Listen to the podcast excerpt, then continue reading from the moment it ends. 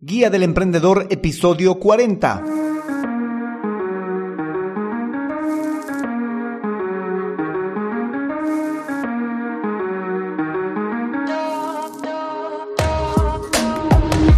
Hola, hola emprendedores, muy buenos días a todos y bienvenidos a la Guía del Emprendedor, el podcast en el que paso a paso vamos a aprender a crear, montar y optimizar un negocio con presencia online a través de estrategias, herramientas y recursos de marketing digital.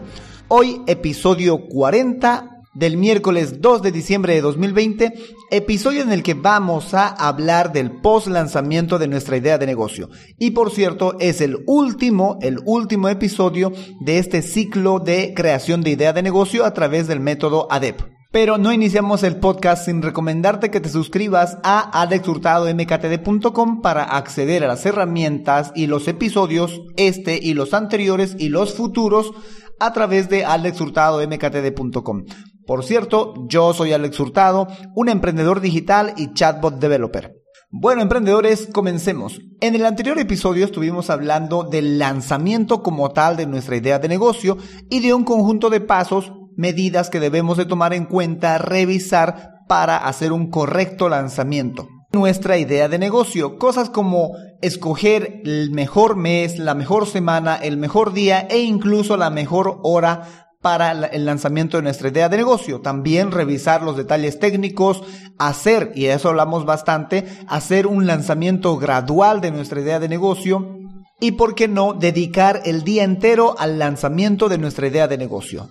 Y un par de cositas opcionales en caso que amerite la idea de negocio, el producto o servicio, que es un conjunto de recomendaciones en caso de que tengas la posibilidad de hacer una nota de prensa y o tengas una tienda física para tu idea de negocio. Hoy hablaremos de la última parte del plan de acción del ciclo de creación de idea de negocio, el cual es el post lanzamiento. ¿Qué hay que hacer después de haber lanzado, después de haber hecho un buen lanzamiento de nuestra idea de negocio? Pues son los siguientes tres ejes en los cuales nos vamos a centrar después de haber realizado el lanzamiento. El primero es el feedback, el segundo es la analítica y por último el inbound marketing. Ahora bien, estos tres ejes hay que trabajarlos de manera constante y de forma indefinida porque luego de haber hecho el lanzamiento es que recién comienza el trabajo real que hay que realizar con nuestra idea de negocio, que realmente ya no es una idea de negocio, sino es una idea validada, es un negocio como tal, es un producto, es un servicio que está al alcance de nuestros usuarios, de nuestros clientes. Por tanto, es muy importante que dentro de nuestra semana laboral apartemos un pedazo de tiempo para revisar estos tres ejes. El feedback, que básicamente es la retroalimentación de parte de nuestros usuarios hacia nosotros, es el eje en el que nos vamos a centrar para escuchar a nuestro usuario, para detectar los patrones de peticiones que ellos nos hacen a través de las redes sociales, del correo electrónico o de cualquier vía de comunicación que ellos tengan para hacernos llegar sus quejas, sus preguntas, sus solicitudes, sus recomendaciones, etcétera. Y todo esto debemos de ir anotándolo para aplicar a futuro estos cambios en cuanto nos sea posible. Y una vez que se realicen esos cambios tenemos que anunciarlos. Que a la gente no le ha gustado mucho cómo se ve la foto de un producto de uno de nuestros servicios, o no le gusta el color, o no le gusta, o no pilla un formulario determinado, o le cuesta navegar esas recomendaciones tienen que ser tomadas en cuenta para cambiar nuestro sitio web, para mejorar nuestro sitio web e ir comunicándoles de estos cambios que hemos realizado para implicarlos más y más en nuestra, ya no idea de negocio, sino en nuestro negocio como tal. Las herramientas que podemos utilizar en este eje de feedback para lograr la mayor cantidad de feedback de parte de nuestros usuarios son las encuestas y el mailing. Encuestas o valoraciones que podemos poner al alcance en nuestro sitio web para que cuando nuestro usuario, nuestro cliente nos visite pueda realizar él esta encuesta o realizar esta valoración. O también, ¿por qué no utilizar el correo electrónico? Si tenemos identificado a nuestro cliente a través de un correo electrónico, enviarle constantemente solicitudes de su opinión, de su valoración con respecto a nuestro negocio, a nuestro producto, a nuestro servicio, qué podemos mejorar, qué le puede aumentar, cualquiera de las opiniones que puedan darnos nuestros clientes, nuestros usuarios, nos va a servir mucho en este eje de feedback para ir mejorando constantemente en base a la implicación de nuestro usuario final. El siguiente eje que tenemos que tomar en cuenta es la analítica. Y lo que tenemos que hacer en este eje de la analítica es confirmar que nos compra quien pensábamos que nos iba a comprar. O sea, nosotros hemos estudiado a nuestro perfil de cliente y ya hemos lanzado nuestro producto y a través de la analítica tenemos que confirmar que ese perfil que teníamos planificado que nos iba a comprar actualmente nos está comprando. Y esto lo vamos a saber a través de la analítica, como les decía. Vamos a saber qué edad tiene esta persona, cuál es el sexo, cuáles son sus intereses, de qué país nos está comprando o de qué región de nuestro país nos está comprando, si nos está comprando a través de un smartphone, de una tablet, de un ordenador, si esta compra viene de las redes sociales, del email, de la publicidad que hemos realizado en redes sociales o en Google, y qué es lo que hace cuando visita nuestro sitio web, qué páginas visita, qué clics hace, cuánto tiempo se queda, etcétera. Para este tipo de mediciones en el eje de la analítica, son muy importantes que tengamos instaladas herramientas como Google Analytics y el Pixel de Facebook. Y por último, el eje del inbound marketing, que es recomendable que este haya iniciado ya en la fase de pre-lanzamiento, o sea, desde el momento en que validamos nuestra idea de negocio, era el momento justo y adecuado para empezar a crear un contenido de valor alineado a nuestro público objetivo, o sea, un producto de inbound marketing, que puede ser un podcast, un blog, un canal de YouTube, etcétera, que vaya acompañando y solicitando también feedback de parte de la gente el próximo lanzamiento de nuestra idea de negocio y por ende a futuro acompañar ya a nuestra idea de negocio en lo largo del tiempo de su vida útil de nuestro producto o servicio. Ahora que si no hemos hecho eso, no hemos realizado algún contenido de valor alineado a nuestro público objetivo en la fase de pre-lanzamiento, también podemos realizarlo en el lanzamiento o a unos cuantos días de este. ¿Y esto para qué? Me preguntarán. El objetivo, o mejor dicho, los objetivos del inbound marketing son atraer, convertir, captar y deleitar. A través del inbound marketing que vamos a realizar para nuestro negocio, vamos a poder atraer a gente desconocida hacia nuestro sitio web. Vamos a estar constantemente invitándolos a nuestro sitio web a través de el podcast, del blog, del canal de YouTube, de cualquier contenido de valor alineado a nuestro público objetivo, lo vamos a estar invitando a nuestro sitio web para que pase de ser un desconocido a ser una visita. ¿Para qué? Para luego convertirlo. Vamos a convertirlo de ser una visita a un contacto.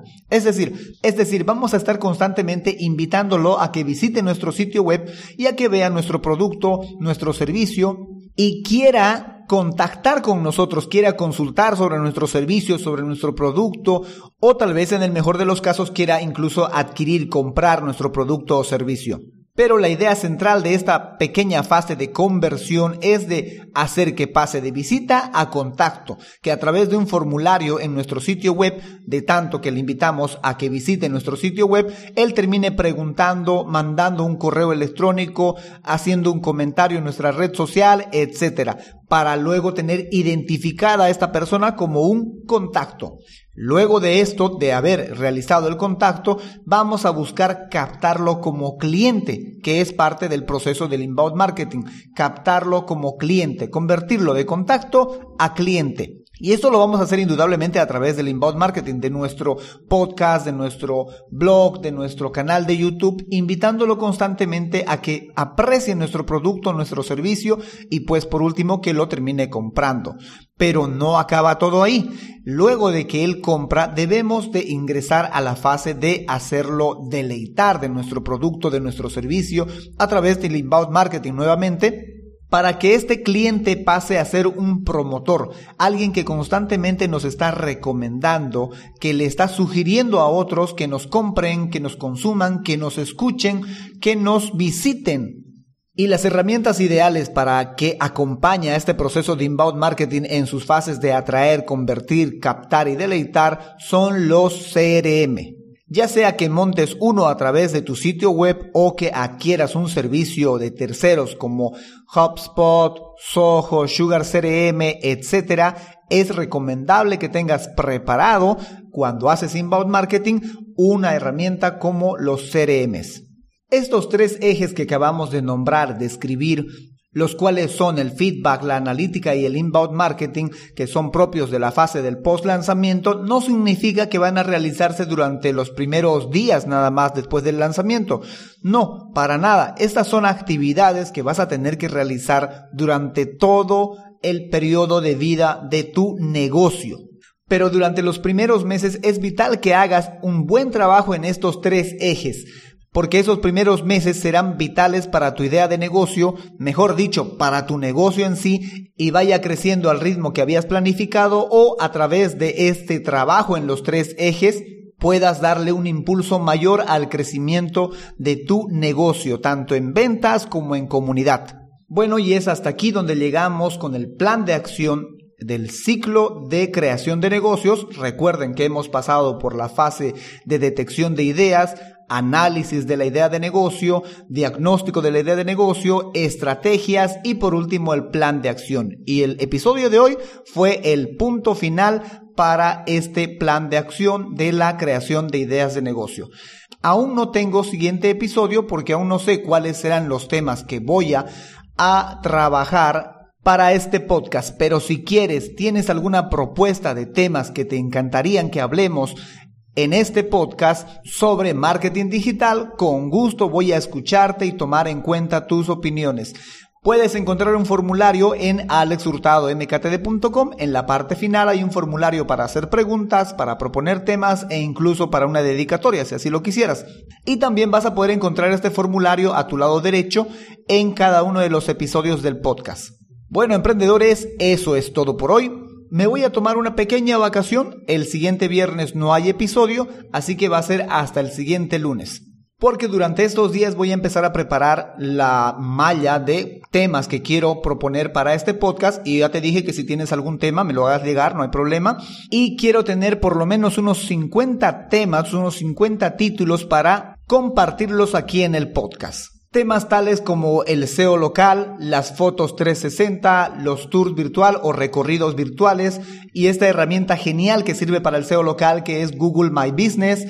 También quiero hablar cuestiones de Facebook como las configuraciones óptimas, la tienda de Facebook, el marketplace, los anuncios, los contenidos, la monetización dentro de Facebook, cuestiones también relacionadas con los sitios web Hablaremos de WordPress, de e-commerce, los métodos de pagos y pasarelas de pago aquí en Bolivia. Y por qué no también hablar de lo que a mí me encanta y desarrollo mucho, que son los chatbots, las funcionalidades, los precios y planes, implementaciones, tanto para Facebook como para WhatsApp. Y por último, un tema que aún no sé si voy a hablar, pues vamos a ver si, si hay apoyo para esto, que es hablar de los embudos de marketing los cuales he encontrado unos tres por lo menos, que son el funnel, el tradicional funnel, eh, uno nuevo que se llama el círculo y otro que es el no-brainer. Esto y mucho más es lo que quiero compartir a través del podcast en los siguientes episodios. Si hay alguno que te interesa, házmelo saber. Si hay alguno que falta, házmelo saber también.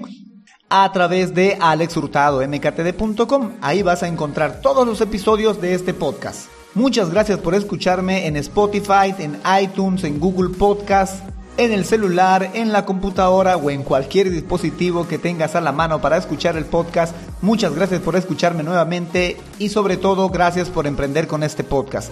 Será hasta el próximo episodio, el lunes. Chao, chao.